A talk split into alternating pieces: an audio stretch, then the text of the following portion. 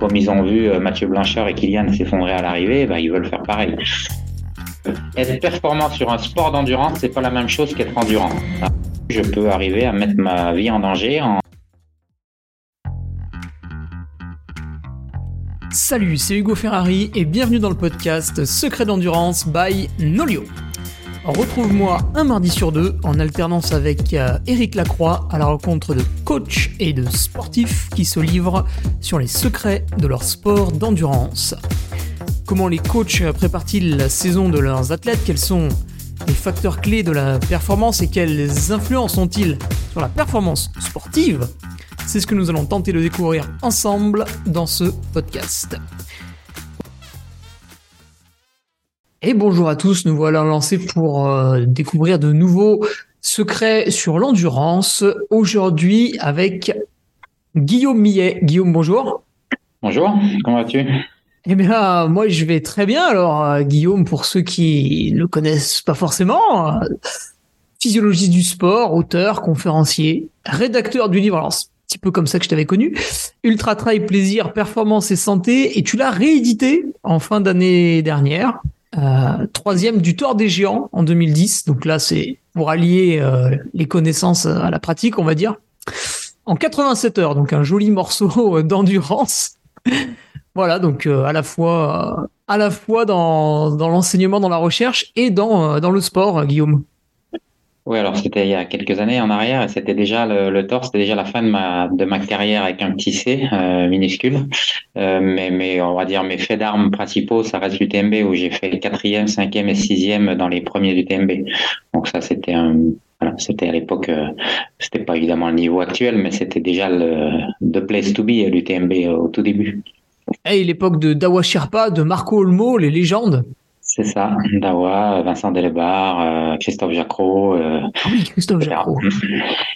Et aujourd'hui, si tu es avec nous, euh, Guillaume, c'est pour nous éclairer de tes lumières à propos de la fatigue. Et oui, comment peut-on déjouer la fameuse fatigue en sport d'endurance? Bah, On a tous pratiqué un sport d'endurance et à un moment donné, on est, on est fatigué. Alors c'est dommage, après on va moins vite et on n'est pas devant les copains. Alors Guillaume, comment déjouer cette fatigue Alors c'est dommage et c'est pas dommage parce que si on se fatigue pas, on progresse pas. Donc c'est la base de, c'est la base des progrès de se fatiguer. Donc euh, c'est c'est bien quelque part qu'on se fatigue. Et c'est bien aussi parce que ça nous permet de ne pas aller trop loin, euh, surtout les trailers et les ultra trailers qui sont euh, souvent très motivés. Bah, S'il n'y avait pas ces signaux euh, de fatigue euh, qui se mettaient en place, peut-être que peut-être qu'ils seraient plus vivants parce qu'ils iraient un peu trop loin, ils pousseraient un petit peu trop loin la machine. Donc, tu vois, là, je veux pas dire que, j'aime la fatigue, mais je la défends un petit peu parce qu'elle a quand même plein de vertus cette fatigue. Et oui, oui, alors tu, tu fais bien de le dire parce que j'observe que dans ce sport, on, on est vraiment euh, jusqu'au boutiste. Par exemple, j'animais la, la Maxi Race et il y a eu 150 interventions des secours pour euh, des déshydratations, tu vois, il faisait très très chaud. Et en fait, les, c'est vrai que les coureurs le, le voient pas forcément venir et ils insistent, ils insistent, ils insistent jusqu'à ce que, paf, alors peut-être un petit peu avant de rentrer dans, dans le. Alors, je, je, te coupe, juste une seconde. C'est ah oui, bien.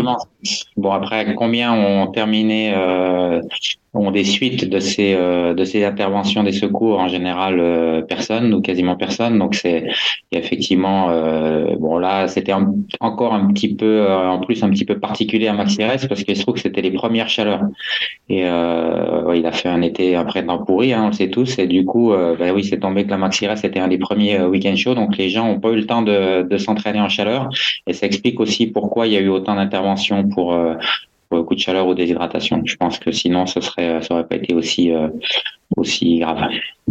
Mais même, même, même dans ce cas-là, euh, je pense pas qu'il y ait euh, personne qui ait des suites à ça. Donc, il faut toujours se méfier de ces chiffres-là en disant 150 interventions. mais qu'est-ce que c'est que ces sports à la con qui sont, qui sont pas bons pour la santé Non, non. Au final, c'est comme quand on regarde les 500 interventions sur UTMB, il y a 95%, c'est vraiment de la bobologie. Euh, oui, j'ai une ampoule, je vais voir le médecin, ça compte comme une intervention médicale. Bah, ok, j'ai une ampoule. Bon, so what?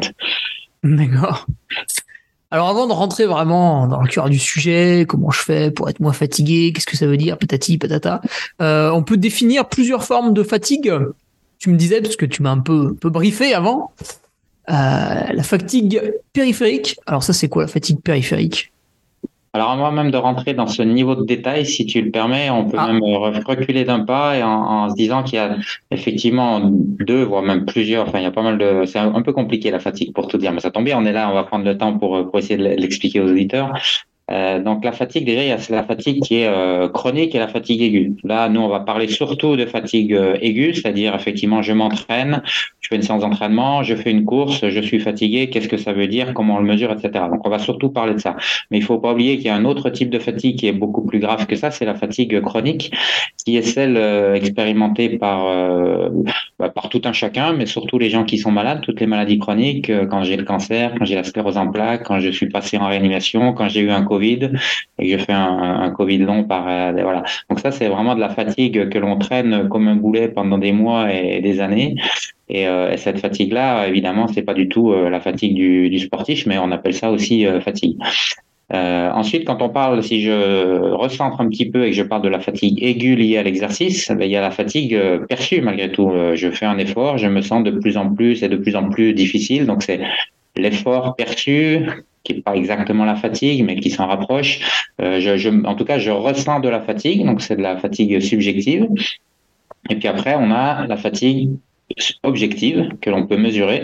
Et c'est là, effectivement, on va parler de cette fameuse fatigue périphérique dont tu, euh, sur laquelle tu m'as lancé, qui est la fatigue musculaire en fait. Parce que euh, si on veut définir la fatigue aiguë objective, donc là j'ai déjà bien recentré.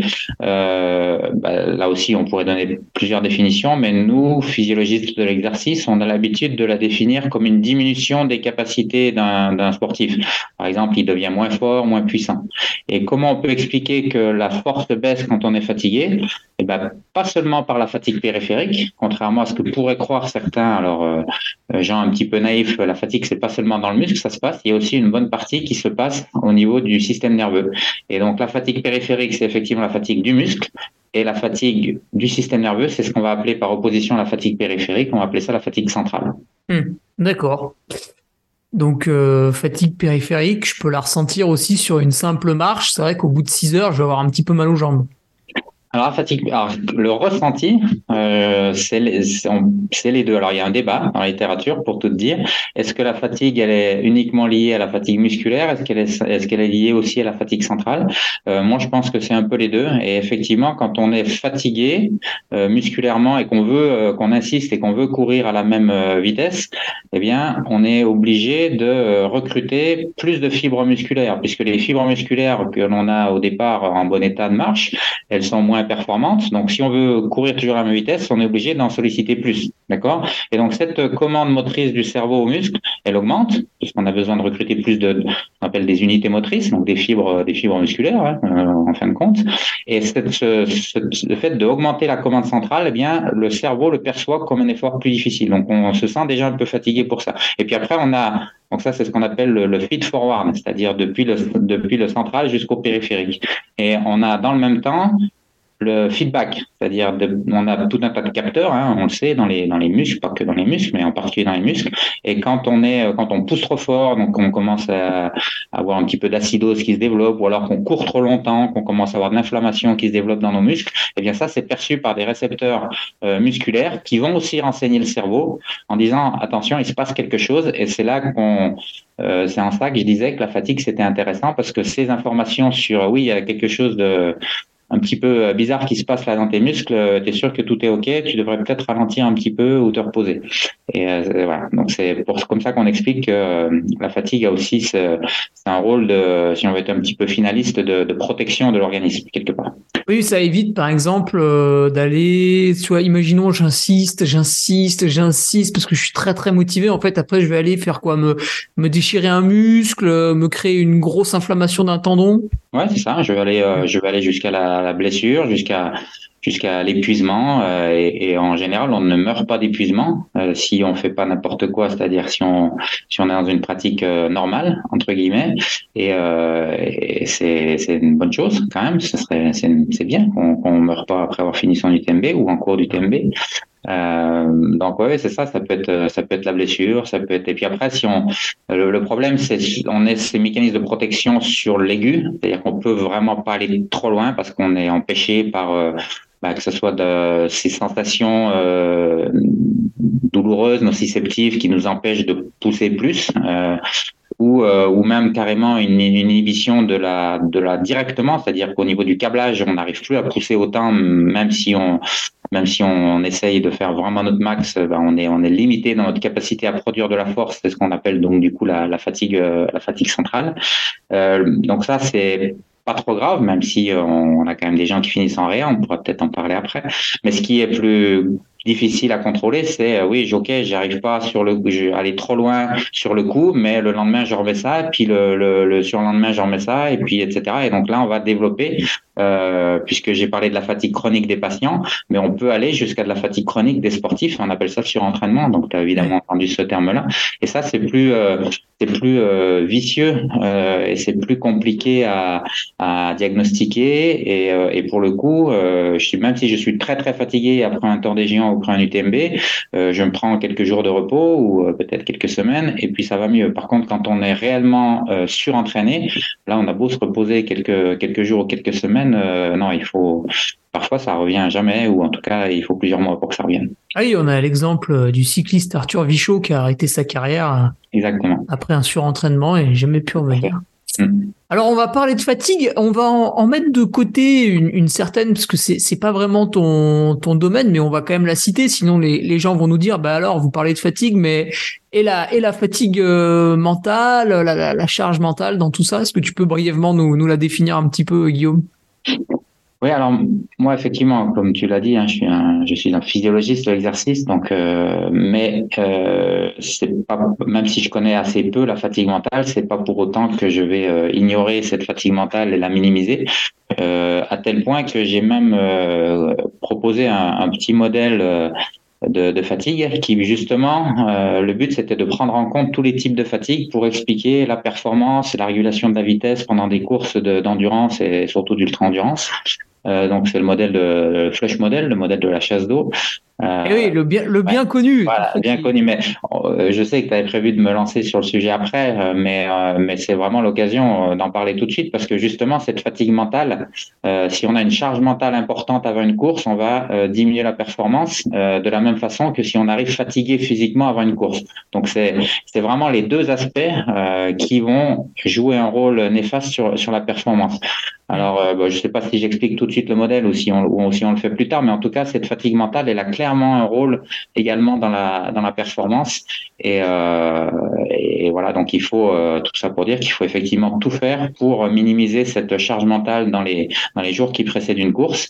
Et, euh, de la même façon, et moi je le mets souvent en parallèle les deux, de la même façon qu'il faut aussi tout faire pour être parfaitement reposé d'un point de vue sommeil, c'est-à-dire de ne pas être du tout en déficit de sommeil, voire même accumuler du sommeil. Euh, je sais que tout le monde n'est pas d'accord avec ça, mais euh, moi je pense que c'est possible d'accumuler du sommeil vraiment dans les dans les jours qui précèdent une course, surtout si c'est un ultra. Pas que, même s'il n'y a pas de, même s'il n'y a pas de nuit de privation de sommeil, euh, c'est toujours intéressant. Mais en, si en plus, on fait une course où on va dormir, on va pas dormir pendant une nuit ou deux nuits, c'est encore plus important. Donc tout ça, c'est voilà privation de sommeil, enfin déficit de sommeil, charge mentale. Moi, je le mets dans le même sac, et c'est aussi important euh, que la fatigue physique euh, pour la performance.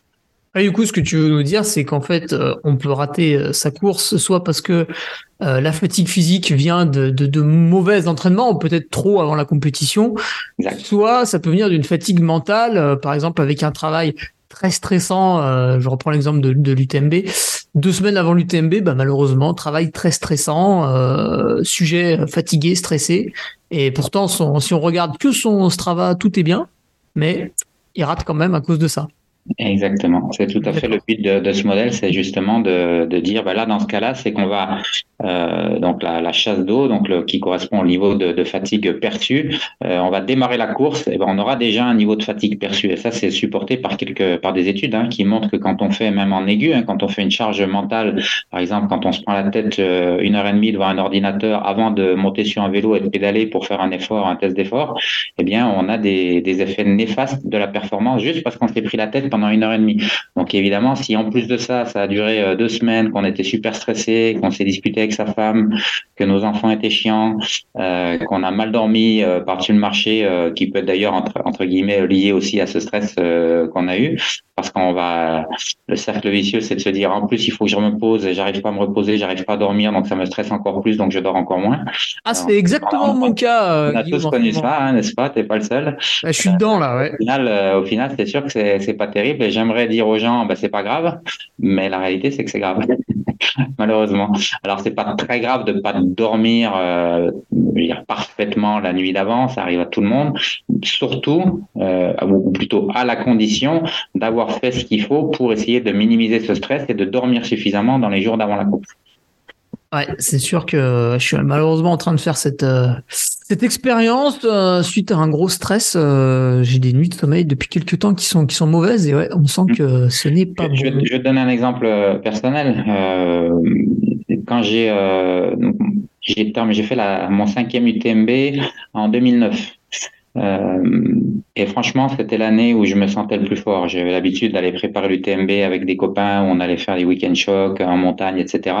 Et euh, vraiment, je m'étais jamais senti aussi fort que cette année-là. Et j'ai complètement foiré la course. Pourquoi? Parce que j'ai eu la bonne idée de vouloir euh, organiser la, première manip, première étude sur l'UTMB euh, sur la course. Euh, donc avec des collègues qui ont été super sympas, qui ont tout fait pour me, me préserver. Mais bon, j'étais quand même l'investigateur principal de cette étude. Donc euh, effectivement, beaucoup de stress, d'organisation, etc. Un, peu de sommeil empiété. Et, euh, du coup, alors que euh, j'avais jamais été aussi fort physiquement, eh ben j'ai fait mon pire UTMB des cinq euh, de mes cinq participations pour cette raison. Donc c'est voilà, je, pense savoir à peu près de quoi je parle. Mais on est plein à avoir cette expérience-là, malheureusement. Enfin malheureusement, c'est une expérience après tout. Ouais, ouais je l'ai vécu aussi l'an passé en, en arrivant un peu trop tard, on va dire, sur Chamonix, en faisant un peu trop de choses dans les 40 heures avant la course, mais bon. Ouais, mais c'est même, même, on peut dire remonter une semaine. Je pense c'est vraiment la semaine d'avant. On peut dire voilà, il faut commencer. Euh, alors c'est pas toujours possible évidemment. Si on a un enfant en bas âge, on va pas le mettre à la cave euh, encore que non, ça très mal mais, euh, mais euh, par contre on peut dans certains cas se dire bah tiens là je vais avoir des réunions au boulot euh, je vais peut-être essayer de les décaler à la semaine d'après l'UTMB par exemple parce que ça va me prendre la tête. Ou euh, voilà et après on va me répondre oui mais enfin c'est on peut pas toujours faire ça ça tombe bien parce que des, des courses d'ultra si on parle d'ultra on n'est pas censé en faire 15 dans l'année. Donc quand on s'inscrit à un ultra admettons qu'on s'inscrive à deux ultras par an eh bien on met tout en œuvre en tout cas c'est ma vision des choses on met tout en œuvre pour le réussir. Et le réussir, c'est pas seulement l'entraînement, c'est la récupération et c'est aussi, et pas seulement la récupération physique, hein, comme on vient de d'évoquer, c'est aussi tout faire pour être dans des bonnes conditions euh, psychologiques, de minimiser la charge mentale, d'optimiser le sommeil, euh, pour être euh, avoir la chasse d'eau qui est la cuve qui est vraiment vide au départ. Et c'est euh, c'est vraiment vraiment important. Et je crois que les gens sous-estiment ça. Combien de fois on, voit des gens qui vont euh, pas préparer leur matériel, par exemple, euh, qui vont attendre la dernière semaine pour préparer leur matériel, courir dans les magasins pour aller acheter la petite sangle qui manque ou etc. Et ça, c'est des choses. Bah, ça, s'appelle l'expérience. Hein. Une fois qu'on a fait ça, on s'est rendu compte que on était obligé de se coucher à 11 heures ou à minuit parce qu'on n'avait pas préparé son matériel. Eh bien là, le coup d'après, on anticipe. Alors justement, ce modèle de la, de la chasse d'eau, Guillaume, qu'est-ce qu'est-ce que tu y mets quand on a parlé de ces trois types de fatigue, que ce soit la, la périphérique, la centrale ou la, ou la mentale, elles arrivent toutes les trois dans la même proportion euh, dans ton récipient? Alors proportion, bah, ça va dépendre justement de ah de toi et oui du sujet. Du sujet, c'est-à-dire que si justement il, il a tout fait, il a tout mis en œuvre pour euh, avoir une charge mentale la plus faible possible, il va au moins démarrer avec. Bon, je vais, je vais quand même prendre le temps d'expliquer parce qu'on parle du, du, modèle, mais finalement je l'ai pas expliqué. En fait, c'est un. Oui, oui, c'est pour ça. Imaginez une, euh, une, on sait ce que, on sait tout ce que c'est qu'une chasse d'eau. Alors pourquoi j'ai choisi la, la chasse d'eau un parce que ça me faisait marrer, mais pas seulement. Euh, ah, vendeur. Hein? C'est important. Mais euh, sérieusement, parce que dans, dans une chasse d'eau, il y a un capteur. Et ce capteur, il est là pour arrêter le remplissage de la cuve. Oui. Et pour éviter que ça déborde. Il coupe le robinet. Et, en fait, un sportif, et un sportif d'endurance ou d'ultra-endurance en particulier, c'est exactement comme ça, de mon point de vue, que ça fonctionne. C'est-à-dire que euh, on démarre idéalement la chasse et les vides, euh, mais parfois c'est pas le cas. Et le niveau d'eau en fait se remplit quand on commence à courir. Euh, ok. Et le niveau d'eau en fait correspond à la perception de l'effort, au niveau de fatigue perçu que l'on a pendant la course. Ok. Donc ce niveau il augmente. Euh, que l'on parte d'une cuve vide ou pas, d'ailleurs, euh, dans tous les cas, il va augmenter. Il augmente jusqu'à un certain niveau où la boule va arriver à son niveau en disant stop. Il faut couper le remplissage. Et l'équivalent pour le sportif de couper le remplissage, c'est ben, j'arrête. Ou en tout cas, au moins, je ralentis fortement. Et donc, euh, à partir du moment où j'arrête, euh, bien sûr, au niveau de la performance, c'est pas terrible. Donc, il faut tout faire pour un partir avec le niveau d'eau qui est le plus faible possible. C'est exactement ce dont on vient de parler. Et après, il faut évidemment, et c'est aussi important et, peut-être plus, euh, tout faire pour que le remplissage se fasse de la façon la plus lente possible et ça, c'est quoi? Ben, C'est essentiellement l'entraînement, c'est le niveau, le niveau d'entraînement, la nutrition qu'on peut avoir pendant la course, mais c'est aussi pour répondre à ta question. Donc ça, ça va être plutôt du, physique ou du, si on met la nutrition dans, le physique, l'énergétique, mais pas que d'ailleurs, parce que la nutrition a aussi un rôle sur le mental. Il y a des études qui montrent que si on prend, euh, tu as, peut-être vu ça, des, si on se rince simplement la bouche avec du sucré, ben, on perçoit l'effort comme moins difficile. Donc ça, c'est amusant, mais bon, souvent c'est quand même euh, la nutrition, c'est j'apporte de l'énergie à mes muscles qui fonctionnent mieux, donc je me fatigue moins d'un point de vue physique, mais il y a les deux.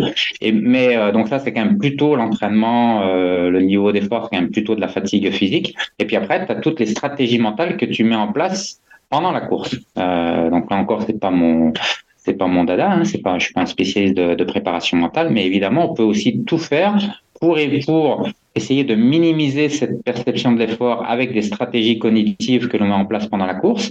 Et puis après, on peut aussi mettre en place des stratégies pour essayer de faire en sorte que le capteur, il s'arrête un petit peu plus tard, c'est-à-dire de artificiellement, mais en jouant avec des méthodes licites, bien sûr, il ne s'agit pas de prendre des excitants du système nerveux, mais artificiellement, via la préparation mentale, essayer de repousser un petit peu ses limites pour que c'est un autre, une autre composante du modèle, ce que j'ai appelé la réserve de sécurité, c'est-à-dire que le, capteur il coupe avant que l'eau déborde, parce que là, mmh. ça correspondrait pour moi à la, à la mort de l'athlète. Donc évidemment, ça arrive euh, jamais. Euh, mais on peut, cette réserve de sécurité, elle est plus ou moins grande en fonction de la motivation euh, de l'athlète, de est-ce qu'il est dur, il ou elle est dur au mal ou, pas. Euh, et puis après, donc on veut repousser ça, on veut minimiser cette réserve de sécurité pour aller plus loin dans l'effort et donc et donc être plus performant. Et des stratégies mentales permettent aussi de faire ça.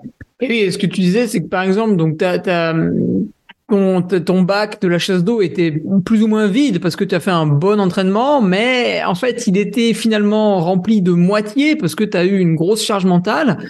Et du coup, quand il est rempli de moitié, toi, tu augmentes parce qu'au fur et à mesure de ta course, tu as la fatigue périphérique qui augmente et du coup, tu vas déborder deux fois plus vite que quelqu'un qui serait. Ça. Et du coup, tu vas, pas, tu vas pas déborder, mais tu vas, tu vas ralentir plutôt parce que tu, tu sais que si tu. Parce qu'en fait, on anticipe les choses, on n'est pas complètement teubé hein, quand on fait, euh, même les sportifs. Hein. Euh, si, si, je te jure, les sportifs sont intelligents, ça arrive. Mais blague à part, on va, on va anticiper les choses, bien sûr. On va pas dire je vais euh, faire comme si je me sentais bien et puis, euh, puis j'arrête à Courmayeur. On va, on va essayer d'anticiper les choses et donc on va ralentir.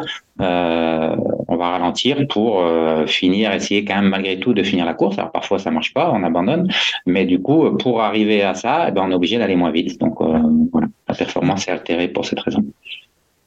Ah bah tiens, euh, anecdote personnelle, on continue, je relance. Euh, l'an passé, je prends le départ du coup de l'UTMB. Effectivement, dans les deux premiers kilomètres, euh, donc c'est la, route, hein, toujours à plat là dans Chamonix. je sens que ouais, les jambes sont pas légères, il y a un problème. Et du coup, je me suis vachement tenu à toute la nutrition, tout le pacing, vraiment bien respecter les allures. et j'ai pu faire une bonne performance quand même. Mais dès le départ, je sentais qu'il y avait un, un truc à tirer, quoi. Tu vois, je me suis dit, ah, par rapport à certaines années, là, je pars avec un handicap. Ouais, alors après, faut se méfier aussi un peu de ces sensations euh, au départ. C'est-à-dire que parfois, effectivement, on a tous vécu ça. Tu as des jours où tu te sens super bien, puis finalement, tu te rends compte que bah non, ça fait pas. Puis d'autres jours où c'est un peu dur au départ, et puis après, ça, ça revient. Et bon, apparemment, c'était, c'était ton cas sur l'UTMB l'an dernier. Euh, mais ça, on là, je serais plutôt, euh, enfin, j'en sais rien, j'étais, j'ai pas vu ton entraînement et j'étais pas dans ta, dans ta tête, mais on peut aussi euh, avoir une, un entraînement où on a peut-être peut-être voulu trop bien faire en faisant trop de pacing ou par rapport à d'habitude on, on a tellement coupé qu'on a les jambes lourdes parce que voilà c'est pas des on a l'habitude de s'entraîner tous les jours ou presque et là on coupe donc on part avec les jambes lourdes. Mais euh, voilà ça s'arrange avec les avec les kilomètres. Donc ça c'est moins grave. Et apparemment si tu as fait une bonne course c'est peut-être ce qui s'est passé pour toi. Hmm. Pas trop rangé, mais ouais. Bon, ok. Et, ah, parfois ça s'arrange, parfois non. du coup, bah, on a bien compris ce, concept de la, de la chasse d'eau maintenant. Et donc, le, but du jeu, ça va être de minimiser son augmentation. Alors, c'est parti. comment. Donc, quand tu lances ta, ta course, euh, donc avec ton certain, un certain niveau de départ. Comment tu minimises? Parce que tu as les premiers symptômes de la fatigue qui doivent arriver, je sais pas, au bout d'une heure, au bout de trois heures, au bout de dix heures. Euh, comment toi tu fais pour minimiser ces, ces, symptômes qui apparaissent? Alors je dirais que la première chose c'est déjà avoir un pacing qui soit adapté, c'est-à-dire pas partir euh, pas partir trop vite. Et ça c'est pas seulement sur les premiers kilomètres sur le plat euh, en allant aux ouches, c'est euh, aussi et peut-être surtout dans les premières descentes parce que c'est ah. tu vas pas le sentir, tu vas pas le sentir sur le moment parce que c'est facile euh, quand tu as les jambes fraîches tu en descente oui tu peux lâcher les chevaux. Par contre si tu le fais ça peut être une une grave erreur pour la suite parce que tu vas induire des dommages musculaires que tu va payer par la suite. Et je crois qu'il y a beaucoup de beaucoup d'athlètes qui font cette euh, cette erreur-là. Beaucoup, en tout cas il y en a. Euh, donc la première réponse c'est au niveau du, du pacing. Évidemment, euh, je parle même pas des gens qui partent tellement vite qui vont déjà taper dans le métabolisme anaérobie, donc ils vont se, vraiment se fatiguer trop vite. On, est dans une problématique ultra, mais finalement ça s'applique à toutes les à toutes les courses. Hein. C'est partir au bon rythme, pas trop vite qui est, pas si facile que ça en fait. On ne sait pas quel est le bon rythme souvent.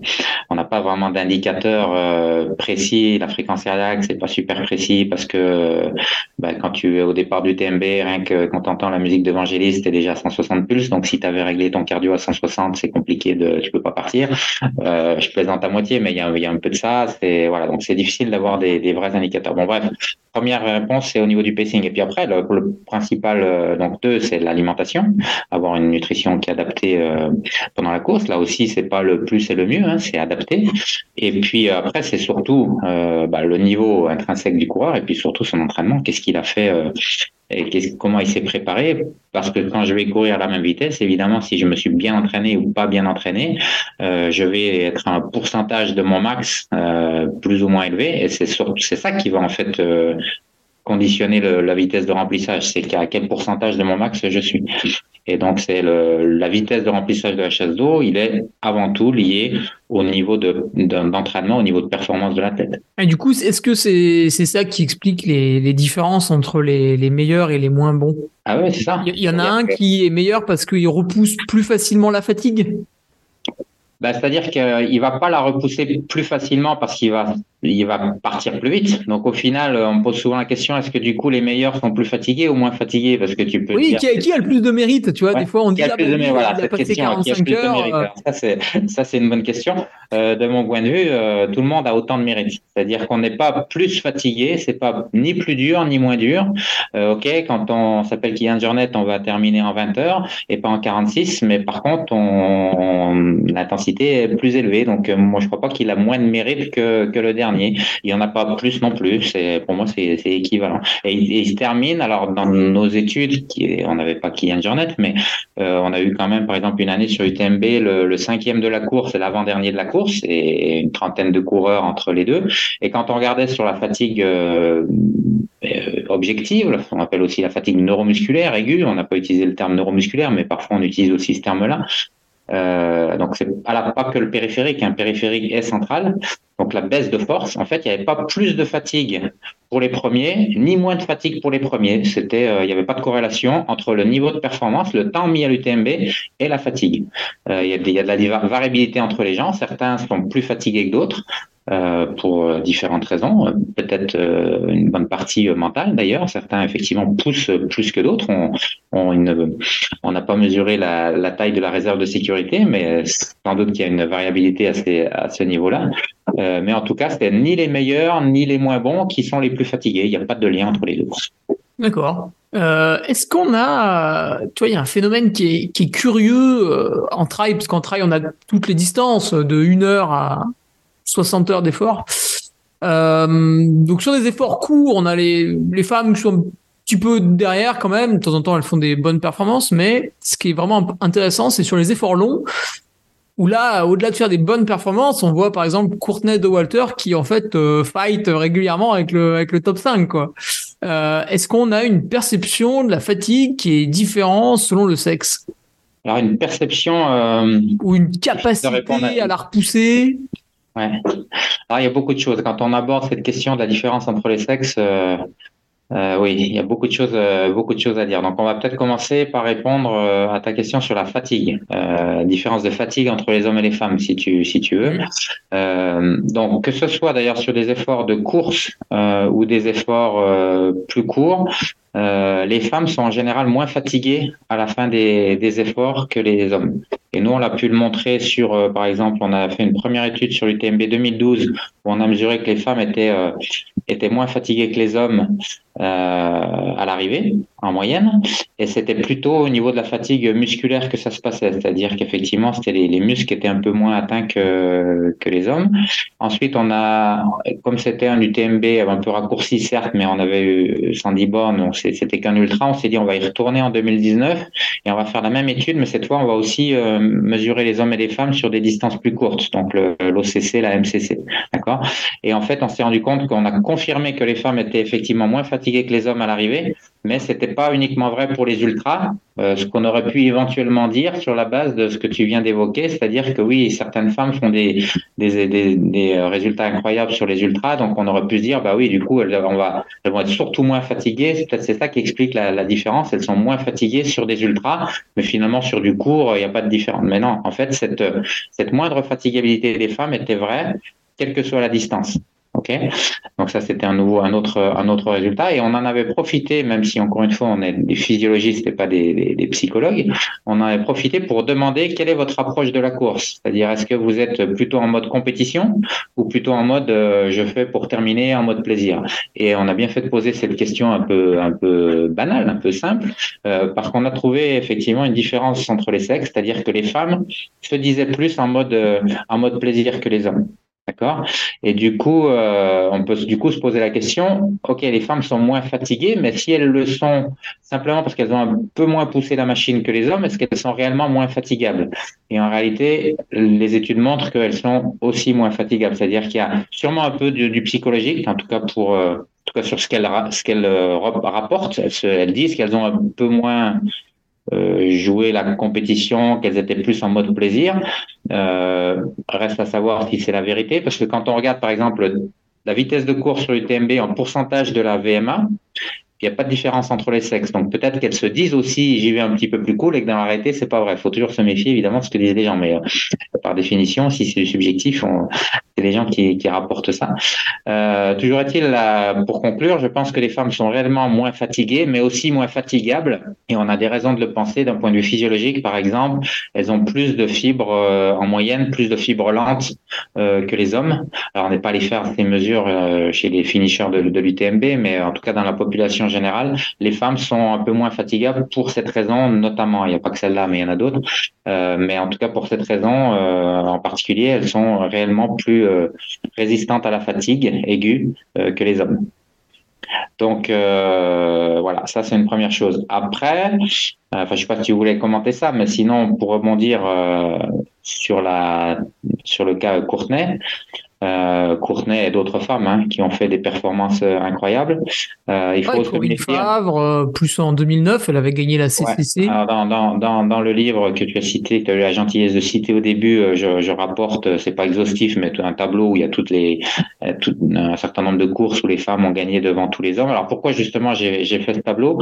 C'était pour souligner le fait que finalement, quand on regarde là où les femmes ont gagné devant tous les hommes, euh, souvent, ce sont des, courses euh, qui sont euh, des petites courses entre guillemets. Alors une exception, c'est petite course dans le sens, ben, il n'y a pas de, de cador homme au départ, et puis souvent il y a peu de monde au départ, tout simplement.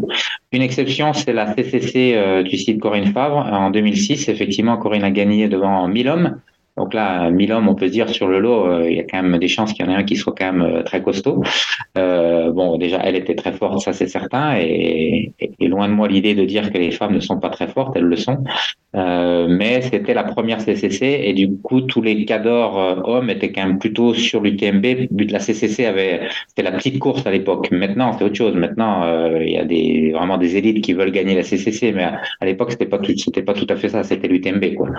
Euh, donc ça explique aussi euh, pourquoi d'ailleurs pour l'anecdote, hein, mais tu le sais peut-être, euh, tu sais qui y avait parmi les, les, gens que Corinne a battu Oui, le jeune François Den. Le jeune François Den. Il était quatrième, non? Quatrième après avoir mené toute la course, c'était ses premières courses. Il avait quoi, 25, 26 ans? et Donc il a fait des erreurs de pressing, mais, mais voilà. Bon, bref, ça, c'est toujours l'anecdote amusante. Il était très bien vêtu, d'ailleurs. Il était très, très beau. Ouais. Euh, du coup, pourquoi je dis ça?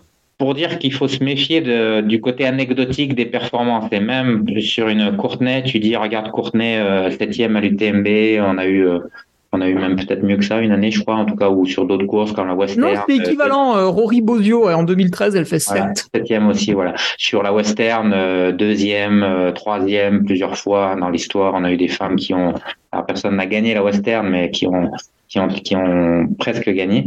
Euh, il faut, il faut se méfier de ça. Il faut, il faut regarder effectivement qui on a au départ. Donc, si je, si je reprends ton exemple de Courtenay à, l'UTMB, donc si tu regardes, OK, la septième, mais finalement, ça, on, presque envie de dire, on s'en moque un petit peu de son classement. Ce qui compte, c'est à combien elle est du premier homme. En l'occurrence, le premier homme, c'était le meilleur mondial, c'était François Den. Elle est à 8%. Si tu regardes, si tu fais le ratio de son temps par rapport à celui de François, elle est 8% plus lente, Courtenay, que, François. Donc, euh, finalement, c'est pas si loin que ça que la moyenne sur euh, quand tu regardes les records du monde sur différentes distances, etc., qui est plutôt autour de 10-12% euh, moyenne des, décalages entre les hommes et les femmes. Et puis, il faut pas oublier que cette année-là, François avait terminé l'hard rock euh, quelques semaines avant, et Courtenay avait abandonné au centième kilomètre. Donc c'est quand même pas tout à fait la même chose que d'abandonner au centième, de terminer, euh, et terminer l'hard rock. Hein. La fatigue, elle est quand même plutôt sur la sur la fin. Et François le premier euh, reconnaît que oui, il était quand même pas à 100% de ses, de ses capacités. Donc euh, si tu rajoutes euh, que François aurait pu aller un petit peu plus vite sur ce, sur cette UTMB là, même si Courtenay a fait une performance incroyable, finalement on n'est pas très loin de la de la moyenne. Donc oui, on dit c'est super, elle est septième, et c'est super c'est la vérité.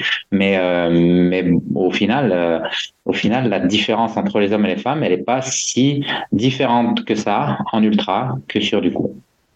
Oui, une fois qu'on ramène en termes. Il faut se méfier de ces anecdotes qui sont souvent dues au fait que le niveau de performance est relativement faible. Alors après, ça peut sembler contre-intuitif de dire oui, mais alors la Western, qui est une course élite, ok, la Western certes, mais la Western, il y a des tickets euh, à l'époque en tout cas où euh, Anne Trezon euh, faisait deuxième, etc. Bah déjà, c'était pas tout à fait euh, la Western d'aujourd'hui, et, et il y a très peu de coureurs qui sont acceptés chaque année, donc la probabilité d'avoir un coureur élite qui abandonne pas, etc., elle est plus faible. Mm. donc voilà, il faut se méfier de ces, euh, jugements un peu l'emporte-pièce on dit regarde c'est extraordinaire une femme a battu tous les hommes donc vraiment elles sont faites pour l'ultra endurance euh, voilà, il faut se méfier de, il faut se méfier de ça. Et puisque depuis euh, quelques années, deux ou trois, on a aussi la euh, sur les Golden Try, on a les ah la, la Suissesse Maud Matisse, voilà qui qui quand même plutôt aux avant-postes aussi. Euh, la récente ah, coureuse. Mais pareil, je pense, enfin, j'ai pas les, les j'ai pas fait les stats sur sur les perfs de mode, mais euh, mais si on prend les pourcentages, je serais pas surpris qu'on reste dans les mêmes ordres d'idées de 8, 10, 12 Mmh.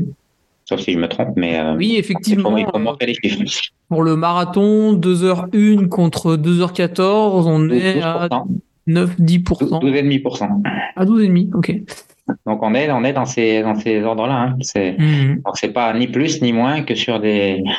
Euh, ceci étant dit, euh, est-ce que les donc sur les il faut différencier est-ce que les femmes sont particulièrement fortes sur les sports d'endurance et pourront euh, battre les hommes euh, sur de l'ultra-endurance?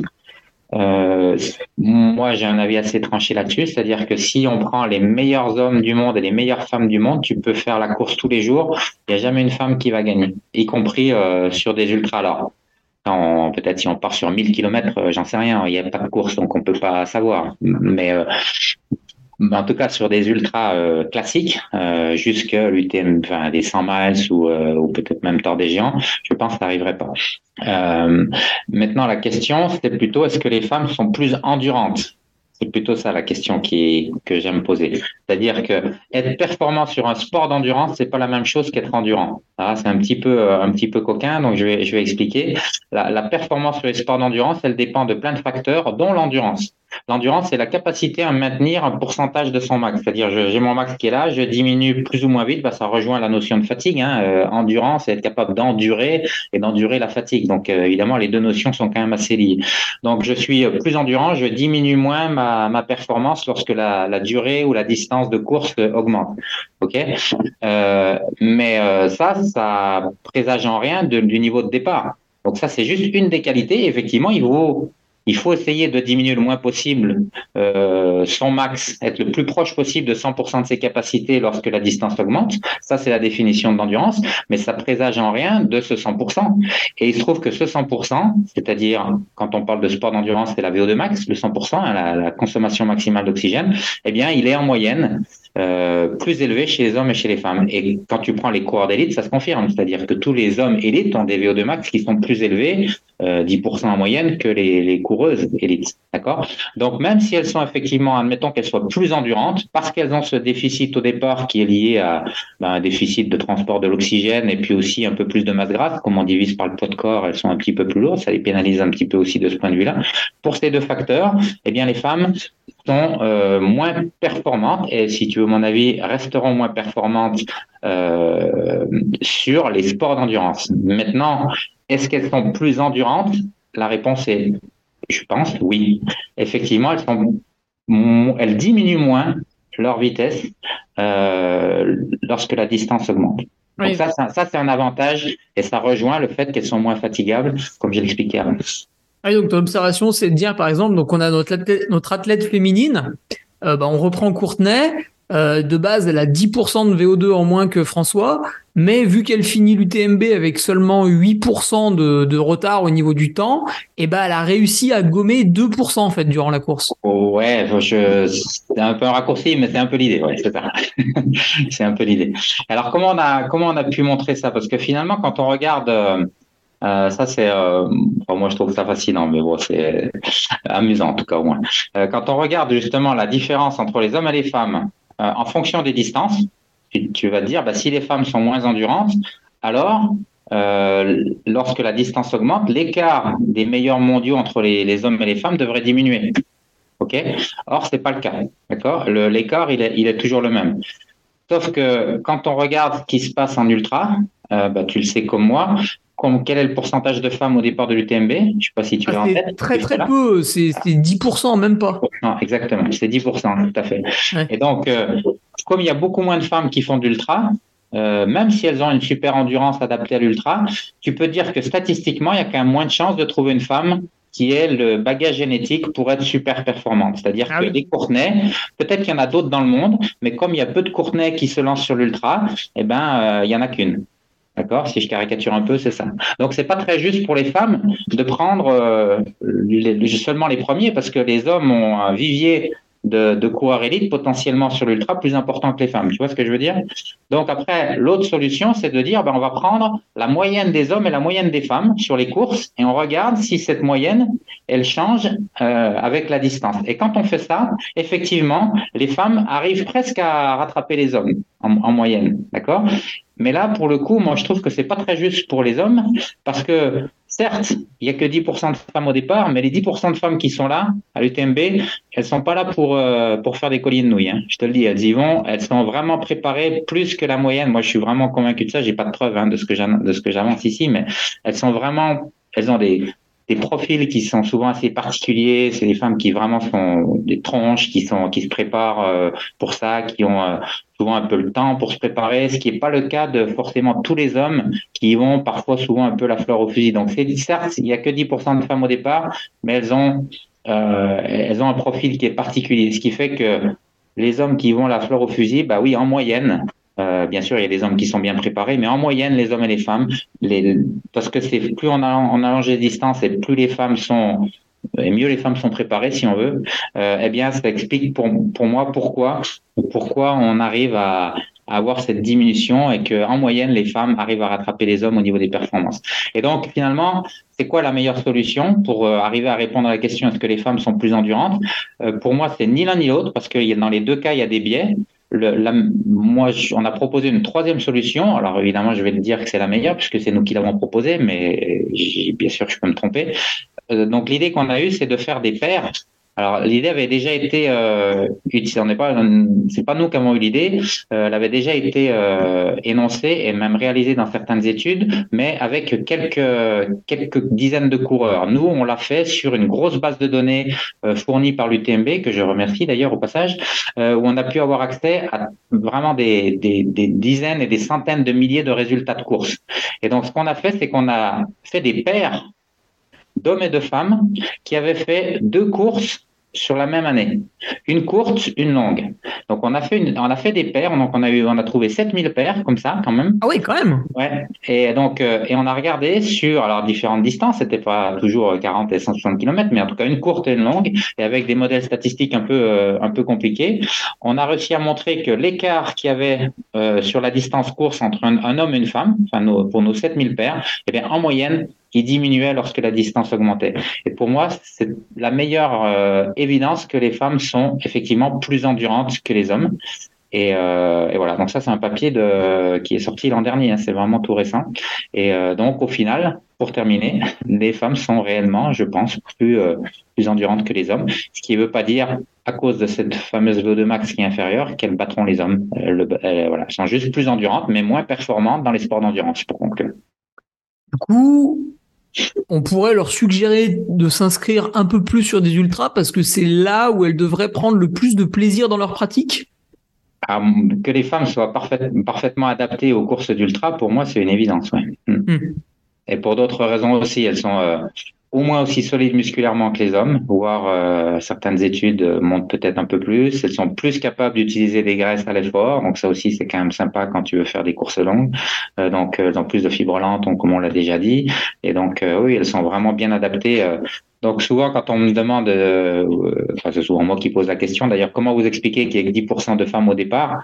Euh, bah, allez, allez pas me poser la question à moi parce que moi je suis un physiologiste et je peux vous dire que la réponse elle est pas là. C'est pas qu'elles sont, pas qu'elles sont incapables de faire des ultras, au contraire, elles sont largement aussi capables, voire un peu mieux. Donc allez, allez plutôt poser les questions à des sociologues ou euh, éventuellement des psychologues, mais c'est pas à moi qu'il faut poser cette question.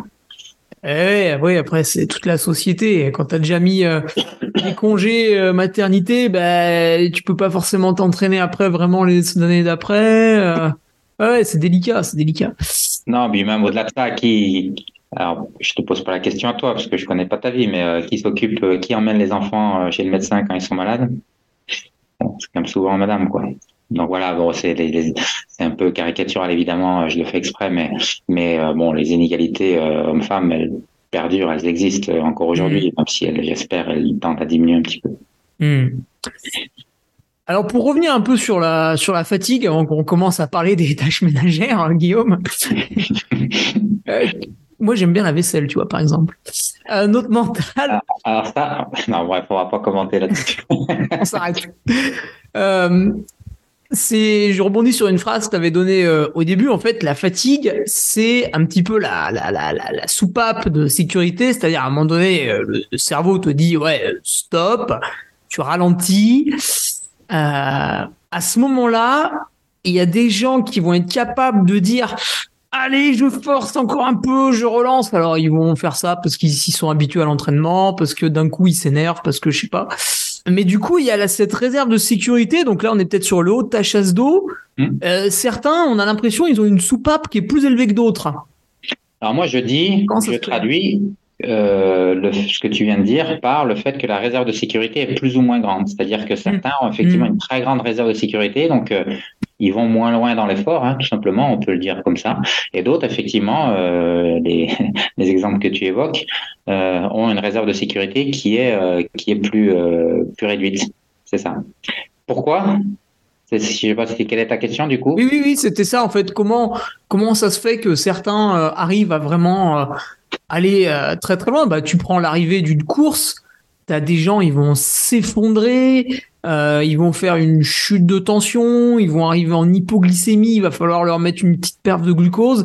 Et puis d'autres, bah, ils arrivent, mais t'as l'impression qu'ils sont ils pas poussé dans leur retranchement quoi. Ouais.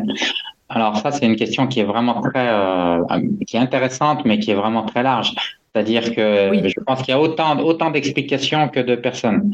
C'est-à-dire tu as des personnes, je pense que déjà quand tu parles des coureurs en général, euh, d'accord, euh, pas de l'élite, pas des gens qui viennent pour gagner la course. Bah, certains, euh, bah, on en a un petit peu parlé sur les différents hommes-femmes, par exemple, peut-être sont, certains sont là en disant, bah, moi je viens pour terminer, prendre du plaisir, être avec d'autres, donc je le fais en mode, en mode, ouais, j'ai envie de profiter du moment. Donc bon, quel est l'intérêt finalement de gagner, de gagner une demi-heure et de me mettre minable? Bon, voilà, c'est juste une approche de la course, euh, presque philosophique de la course qui peut être qui peut être différente. Donc ça, c'est déjà la première euh, première chose qui peut expliquer les différences entre les entre les gens. Euh, ensuite, euh, pour une même personne, il peut y avoir des courses, on va se faire beaucoup plus mal que d'autres, parce que ce jour-là, j'ai ma famille qui est là, j'ai envie de montrer le bon côté des choses parce que j'ai annoncé à la terre entière que j'allais finir l'UTMB dans tel temps et, euh, et je veux pas passer pour un con à la machine à café euh, lundi matin dans ma boîte. Euh, donc ouais, cette, cette course-là, je vais forcer un peu plus. Mais euh, voilà, donc ça peut être des ça peut être des explications un peu comme ça de motivation personnelle sur une course en particulier. et puis après, je pense que après c'est si on prend euh, vraiment les, les gens qui sont là pour faire une performance, alors pas forcément les élites, on peut aussi vouloir faire une performance pour simplement faire le meilleur temps possible, même si on n'est pas là pour gagner la, la course. Euh, après, je pense qu'il y a des gens qui sont juste effectivement plus capables que d'autres euh, de se faire mal. Euh, il y a des gens qui sont plus capables de supporter la douleur. Peut-être qu'on n'a pas les mêmes sensibilités, les mêmes gains au niveau de nos capteurs de, de douleur aussi. Ça c'est possible. Euh, et après, euh, en réalité, on ne sait pas réellement quel est le niveau d'effort, jusqu'où ont poussé les gens. Parce que tu me dis, euh, y a des gens qui s'effondrent sur la ligne d'arrivée. Ouais, ben moi aussi, je peux faire semblant. Hein. Il y a des gens qui sont aussi forts pour faire. Non, mais c'est vrai, hein, je le pense sérieusement, qui sont là pour montrer justement que c'est des guerriers et qu'ils ont tout donné, qui vont s'effondrer sur la cour à l'arrivée, etc. Et qu'en réalité, ils sont pas plus euh, fatigués que ça. Bien sûr, ils sont fatigués. Quand on a fait l'UTMB, on est fatigué, mais euh, mais, mais qui, qui pourraient tout à fait tenir debout, mais comme euh, comme ils ont vu Mathieu Blanchard et Kylian s'effondrer à l'arrivée, bah, ils veulent faire pareil. tu vois ce que je veux dire? Il y a aussi une partie quel apport de vrai dans tout ça. Et la, seule façon de, le, de réellement euh, avoir la réponse à cette question, ben, ça serait de faire des mesures objectives en utilisant nos techniques de stimulation électrique. Comme ça, on peut peut pas tricher. Euh, on va stimuler directement les muscles avec nos, nos, stimulateurs et de voir combien ils ont perdu de force dans leurs muscles. Et pour moi, euh, en réalité, ce qu'on veut, c'est être le plus fatigué possible, bien sûr, mais réellement fatigué et pas seulement prétendre que l'on est fatigué. Et ça, personne ne l'a fait. En tout cas, nous, on l'a fait euh, sur l'UTMB, mais pas sur suffisamment de coureurs. Euh, on a, bah, c'est un peu ce que je te disais tout à l'heure, effectivement, on a montré que certains coureurs étaient plus fatigués que d'autres, mais pas forcément ni les meilleurs, ni les, plus lents, comme on l'a, comme on l'a dit. Mais oui, non, il y a une grande variabilité, c'est sûr. Voilà, certains ont du, c'est clair que certains ont du mental et d'autres en ont, en ont moins, mais ça c'est vrai dans les courses comme c'est vrai dans la vie. Hein. Il y a des gens qui sont qui sont petits, d'autres grands, c'est comme ça. Il y a des, hmm. différences. Alors pour, pour basculer à l'issue de cette question sur un truc un poil euh, un poil plus grave, quand notre cerveau il nous dit de, de ralentir parce que le rythme est trop soutenu depuis le début. Euh, alors, bon, on commence à baisser l'allure, on relance pas pareil. On se dit, j'arriverai jamais à supporter ce niveau d'intensité, ce niveau de difficulté sur le temps qui me reste à faire. En fait, c'est ça le calcul qu'on fait. Alors ça, c'est marrant parce que c'est ce que disait Nicolas Martin sur ses Templiers 2019, je crois, où il finit à deux minutes de Seb Speller. Et en fait, au bout de trois heures, Sébastien Speller relance très très fort euh, du côté de Saint-André de Vésine. Et Nicolas se dit, mais là, il reste plus de trois heures de course c'est impensable d'être encore à cette allure. Et il a dit bon, euh, j'ai déjà fait deux fois deuxième, ça suffit. Maintenant, je le suis. Mais il s'est dit, euh, je le suis, mais je vais exploser. Mais c'est le panache, voilà, je le fais quand même. Et finalement, il est arrivé à endurer euh, cette souffrance extrême alors qu'il était à peine à la mi-course, quoi. Et du coup, qui gagne? Je me rappelle plus. Sébastien Speller. Sébastien quand même. ok. Nico n'a jamais gagné les, les Templiers, souvent fait deuxième.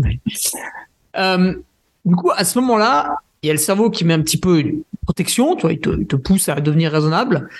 Quels sont les dangers si j'insiste, j'insiste? Pire encore, si j'insiste grâce à un subterfuge, le, fameux antidouleur bah, les dangers, c'est effectivement de, se blesser, euh, d'aller trop loin, de faire alors soit une blessure euh, mineure entre guillemets, donc euh, de ouais, tu as parlé de tendinite, tu as parlé de j'ai une douleur par exemple articulaire et puis je, je prends effectivement un antidouleur pour passer outre ce message puisque parfois on a parlé des muscles, hein, des messages envoyés par les muscles, mais ça peut être ça peut venir d'autres d'autres parties du corps. Euh, je prends effectivement des produits soit des excitants, soit au contraire effectivement des antidouleurs et je vais euh, du coup bah, qu'est-ce que je qu'est-ce que j'ai au final? Bah, j'ai j'ai ma blessure qui qui empire et je mettrai des mois à m'en remettre. Et, euh, et voilà.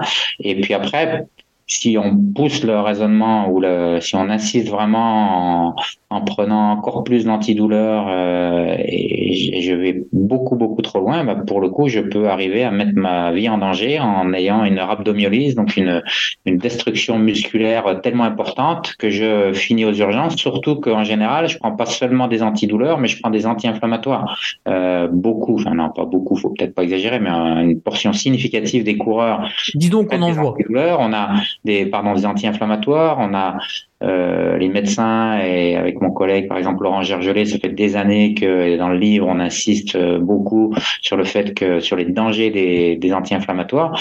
Et on sait que ça, c'est quelque chose qui vient euh, perturber le fonctionnement du, du rein.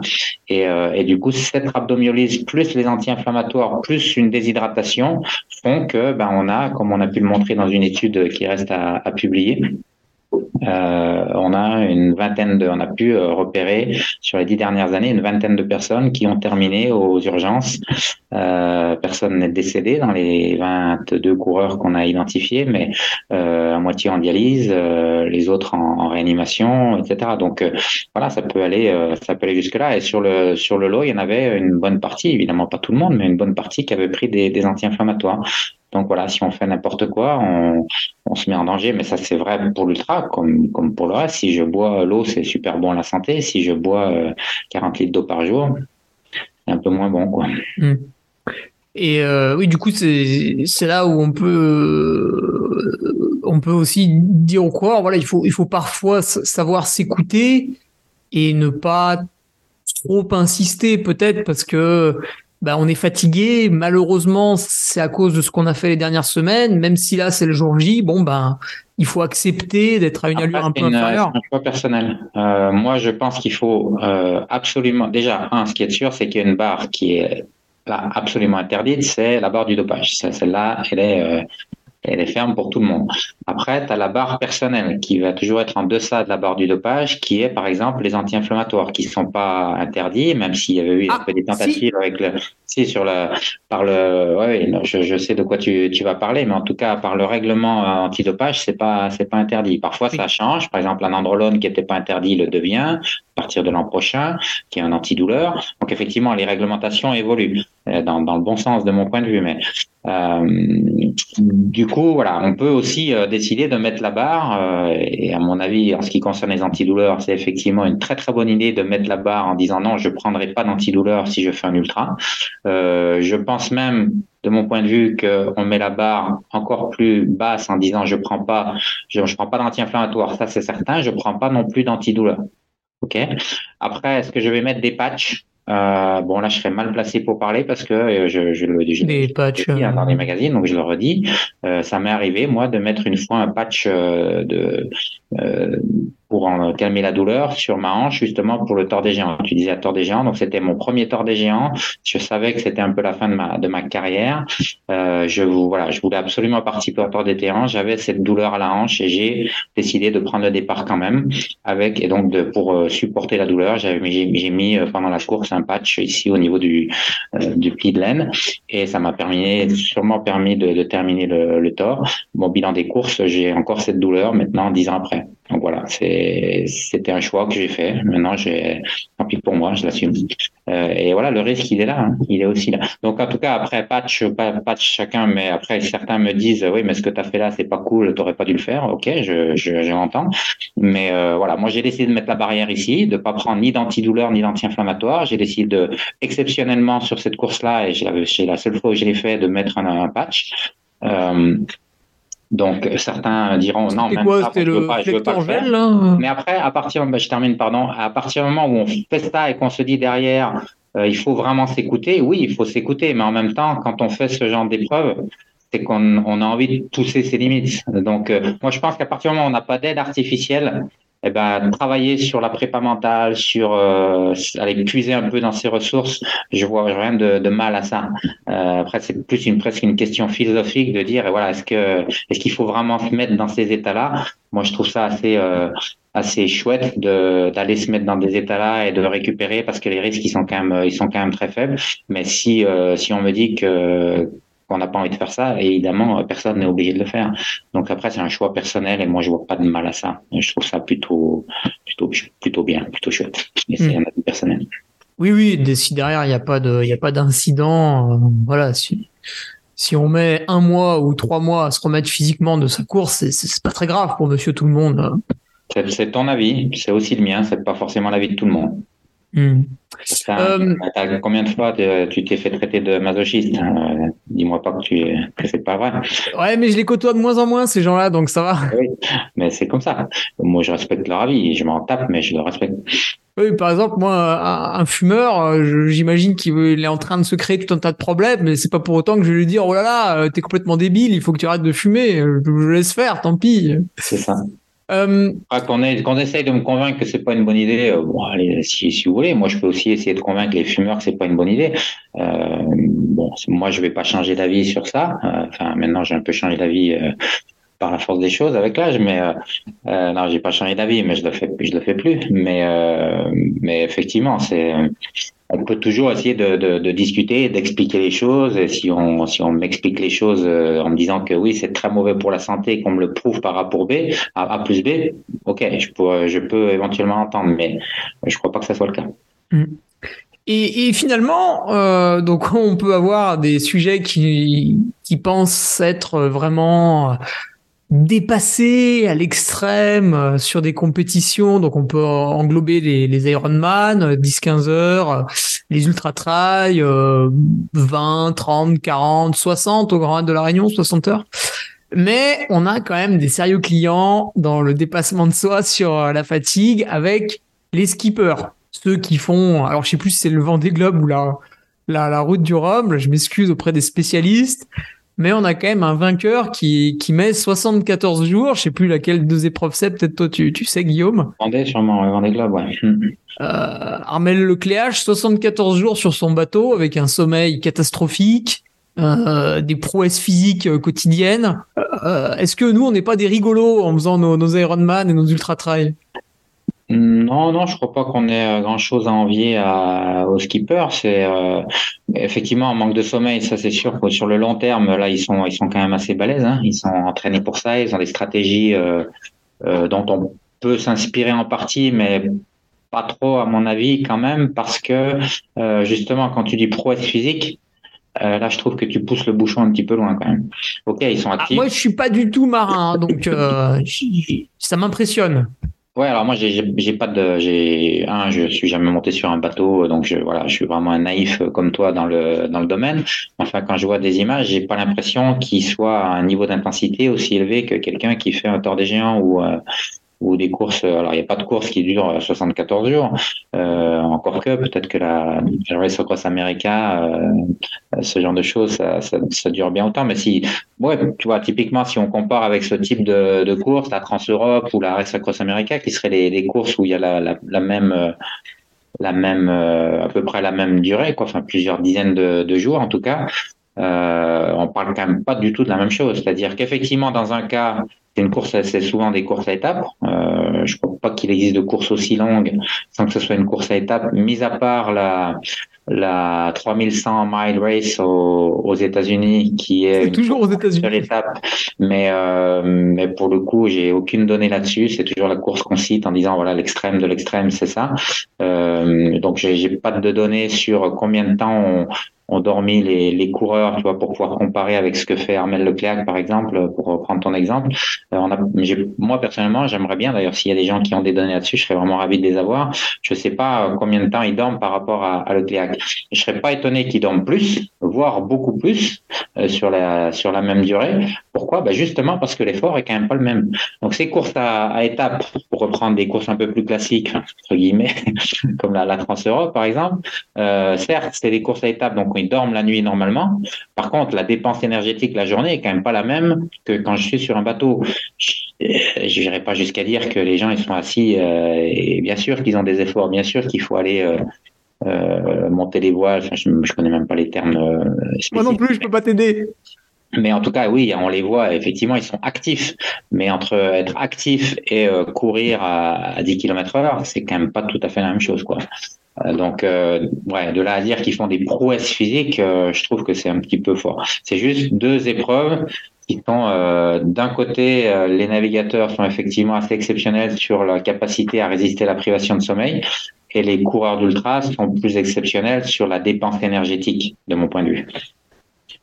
Et un autre truc amusant, parce qu'on est un peu sur, sur la fin du podcast, euh, la, la backyard, le record a été récemment pris, bah, c'était l'an passé, avec deux Belges sans une boucle. Alors c'est facile de, de faire le parallèle, ça fait 101 heures.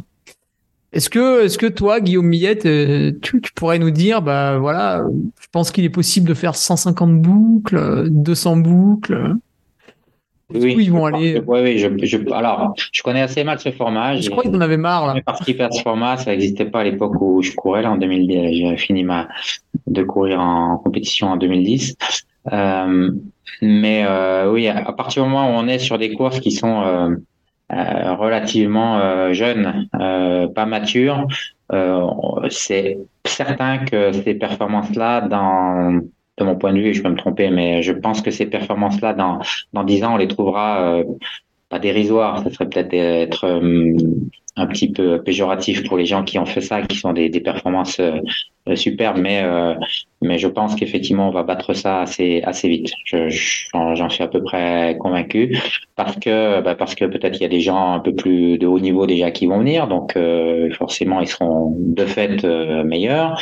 Et puis après il y a ces barrières effectivement ces barrières mentales hein, quand on voit les vitesses à laquelle évoluent les euh, c'est le cas de dire les vitesses, c'est-à-dire les, les performances, les vitesses à laquelle évoluent les performances sur des courses d'ultra, si on prend par exemple les premières UTMB euh, aujourd'hui ou même un Kylian Jornet à l'époque par rapport à aujourd'hui, certes il a progressé physiquement, mais il y a aussi quand même, je, moi je suis assez persuadé qu'il y a des espèces de barrières mentales dont on parlait, tu, tu évoquais le, le cas de Nicolas Martin, mais je crois que c'est vrai à l'échelle, euh, enfin pour tout le monde, c'est-à-dire qu'on a des barrières mentales qu'on se mettait peut-être à l'époque en disant ouais non quand même faire l'UTMB, courir à cette vitesse avec tout ce qui reste, non, vraiment, c'est trop, c'est trop intense. Et puis aujourd'hui, bah, on voit que certains sont capables de le faire. Donc euh, pourquoi pas moi? Je sais que tu connais l'anecdote hein, du, du, du le Jean euh, quand Bannister a battu le record du monde du euh, du mile. Euh, derrière, il y a tout un tas de coureurs qui ont qui ont franchi aussi cette barrière des, symbolique des, des 4 minutes. Euh, C'était la barrière la, la barrière des, des 4 minutes. Donc euh, ouais, il y a quand même cet aspect psychologique, ce genre de barrière psychologique que l'on se met. Et donc finalement cette réserve de sécurité que l'on croit ne pas être, euh, on croit être arrivé à son maximum et ne pas aller euh, en se disant vraiment si je vais plus loin que ça, ben, je me mets en danger. Ben, finalement, on se rend compte que non, en fait, on peut, on peut toujours faire mieux, et on peut toujours faire mieux, je pense. On n'arrive vraiment jamais à ses limites physiologiques. Il y a la réserve de sécurité. Tant qu'on n'a pas fait déborder la cube, on n'est pas à sa limite. Et je conseille pas de la faire déborder parce qu'effectivement, on se met en danger. Mais, mais euh, normalement, un cerveau bien on fait. revient 10 minutes en arrière. Si on fait pas de euh, d'erreur, euh, l'erreur de prendre des, d'utiliser des produits interdits ou en tout cas dangereux, je pense qu'on ne se met pas en danger réellement, en tout cas de façon aiguë. D'accord. Alors, du coup, euh, Guillaume, pour terminer un petit peu le, le, podcast, à moins que tu voulais me relancer sur, euh, sur autre chose que j'aurais peut-être oublié. Non, pas de souci. Je pense qu'on a déjà parlé de pas mal de choses. Après, moi, si tu me demandes de parler d'autres choses, tu, je peux, avec plaisir, j'adore ça. Mais euh, bon, après, on va, c'est déjà pas mal une heure. Il me semble plus d'une heure. Et puis, on va résumer un petit peu tout parce que le but du jeu, c'était quand même euh, d'avoir des petits, des petits conseils, des petits tips, des petits euh, hacks, comme disent les, vendeurs de formation euh, aujourd'hui, pour repousser un peu cette fatigue, donc pour limiter le remplissage de la chasse d'eau. Donc en, en résumé, qu'est-ce qu'on pourrait dire à nos auditeurs pour les pour les laisser sur sur sur l'essentiel à la fin de l'interview? C'est ce que je réponds en général quand on me pose cette question, parce qu'effectivement, c'est souvent la question qui vient après. Euh, c'est que j'ai écrit un livre qui fait 400 pages. Ouais, il est très gros. Hein. et, euh, et tu me demandes de le résumer en, en 15 secondes. Donc c'est un ah, petit peu compliqué. Ah non, parce qu'évidemment, là, franchement, c'est pas que je veux pas donner quelques conseils d'entraînement, quelques conseils pour euh, euh gérer sa course, mais euh, pourquoi ce conseil-là plutôt qu'un autre? C'est vraiment compliqué, hein, tu, tu le sais, tu es un hmm. coureur. C'est plurifactoriel. Il y a tellement de choses que l'on pourrait que l'on pourrait dire que voilà, ça mérite vraiment, sans vouloir faire de la, de la pub forcément, mais ça mérite vraiment euh, un ouvrage et, un podcast euh, n'y suffit pas. Après, les podcasts peuvent être intéressants pour aller développer tel ou tel aspect de la performance et, et c'est très bien d'ailleurs quand c'est le cas. Mais tu me dirais, on va faire même un podcast d'une heure pour parler de la performance en ultra et de l'entraînement en ultra évidemment que c'est pas c'est pas suffisant. Et là tu me demandes de le faire en 15 secondes. Donc c'est pas que je veux botter en touche c'est que honnêtement c'est c'est pas possible. C'est trop trop compliqué. Il y a tellement de choses euh, qui rentrent en ligne de compte tellement de méthodes d'entraînement de et là on parle que de l'entraînement. Après on peut rajouter à ça la, nutrition le la stratégie de course le, le matériel enfin tout ça. C'est tout ça qui fait que parce que le matériel bien sûr qui va jouer aussi un rôle sur la, la vitesse de la vitesse de remplissage de la chasse d'eau. Euh, est-ce que je prends les bâtons pas les bâtons? Et eh oui ça ça va jouer un rôle sur sur le niveau d'eau. Mm. Parfois, le lien n'est pas forcément évident, mais je peux t'assurer qu'il existe. Oui, on, bon, on, le voit, je pense que tout le monde l'a compris, surtout euh, l'an dernier, de Jim Wamsley, c'est le, physiquement, c'est le meilleur, quasiment sans aucun doute. Et en fait, quand il arrive à un ravitaillement, on sent qu'en l'espace de 10 minutes, la chasse d'eau se remplit beaucoup, quoi.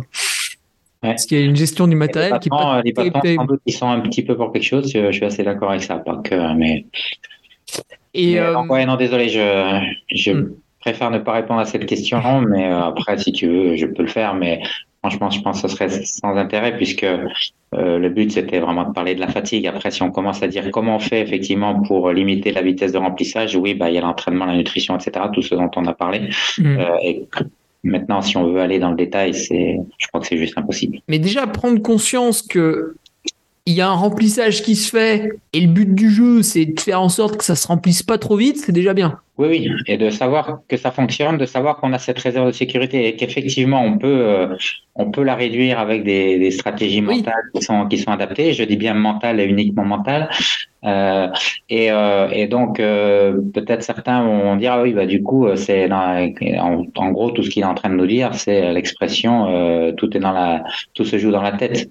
Euh, donc en, général, moi je réponds oui, tout se joue dans la tête, mais enfin la tête, elle est quand même bien renseignée par le corps. Et euh, effectivement, la tête, c'est euh, peut-être le, on peut jouer un peu sur la vitesse de remplissage, on peut jouer sur la, la taille de la réserve de sécurité. Donc oui, ça c'est peut-être purement la tête, mais le reste c'est quand même le corps qui va nourrir la tête. Et oui, puis tu tu tu tu dis tout est dans la tête une fois que tu es arrivé à la à la marge de sécurité, mais le problème c'est que si tu y arrives et que tu es à mi-course, alors que si tu y arrives et qu'il reste 10% de la course, c'est pas la même chose. C'est ça, c'est ça, c'est ça. Et après, on aurait pu évoquer les, on aurait pu rentrer un petit peu dans le dur sur les mécanismes de la fatigue, c'est-à-dire d'un point de vue physiologique, parce que là, on a, on est resté sur vraiment le trait global, la fatigue centrale périphérique. On aurait pu aller euh, évoquer les, le rôle des dommages musculaires, on aurait pu évoquer euh, pourquoi on a cette fatigue centrale qui, qui survient, etc.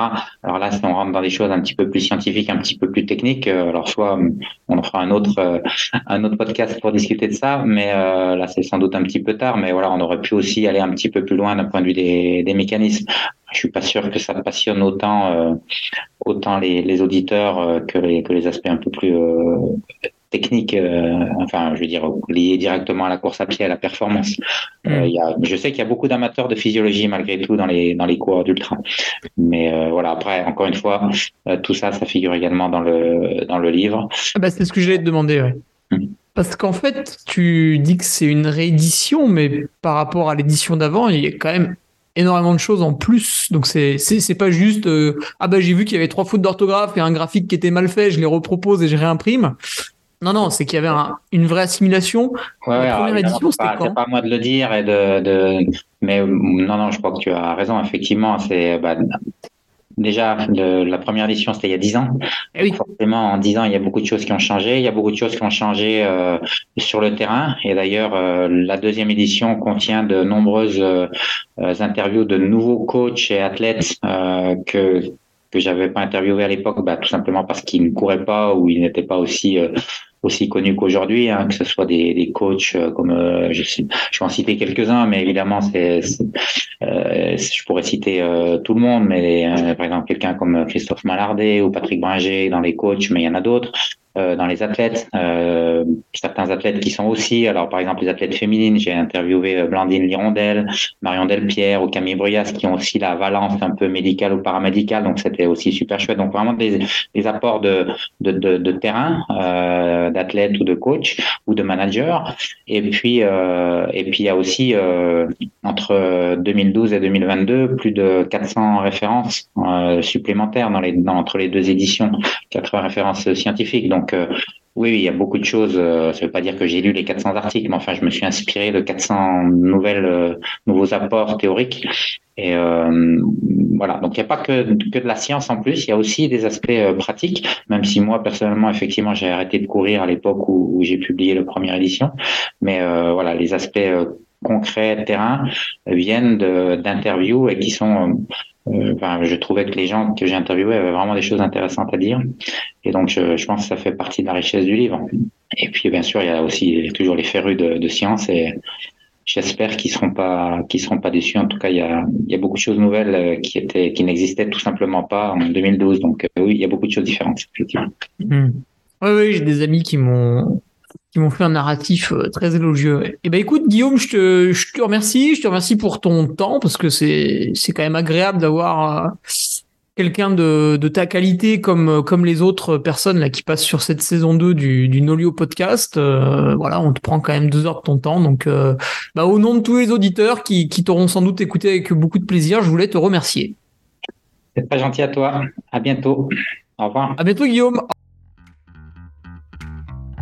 Merci d'avoir écouté ce podcast. Retrouvez mardi prochain Eric Lacroix pour un nouvel épisode de Secret d'endurance, le podcast by Nolio. Si vous avez aimé cet épisode, n'oubliez pas de soutenir le podcast en lui donnant une note de 5 étoiles. Salut